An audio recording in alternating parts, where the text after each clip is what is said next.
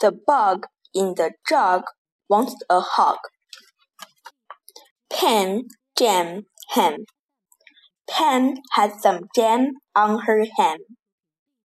Can you find three words that sound alike? Bun, fun, sun. The bun had fun in the sun. Can you find three words that sound alike? Kid, read, lid. The kid got rid of the lid. Can you find three words that sound alike?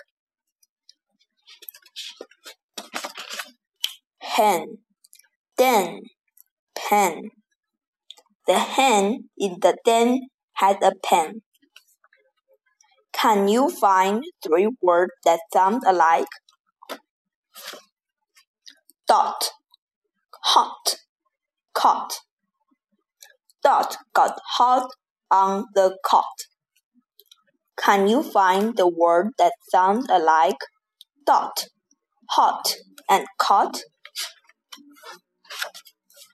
Hog, log, dog. A hog on a log by a dog wants to jog.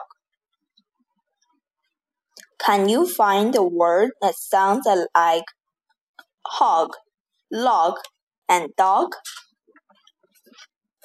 Vet, pet, wet.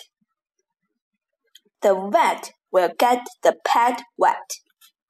Can you find the word that sounds like vet, pet, and wet? Cat, fat, rat. A fat cat sat on a rat. Can you find the word that sounds like fat, cat, and rat? Add, bad, red. Ed is fed on a red bed. Can you find the word that sounds like Ed, red, and bed? Pig, wig, dig. A pig in a big wig will dig. Can you find the word that sounds like pig, wig, and dig? Mink, ink, think. A pink mink with ink is at the sink. Can you find the word that sounds like pink, ink, and think?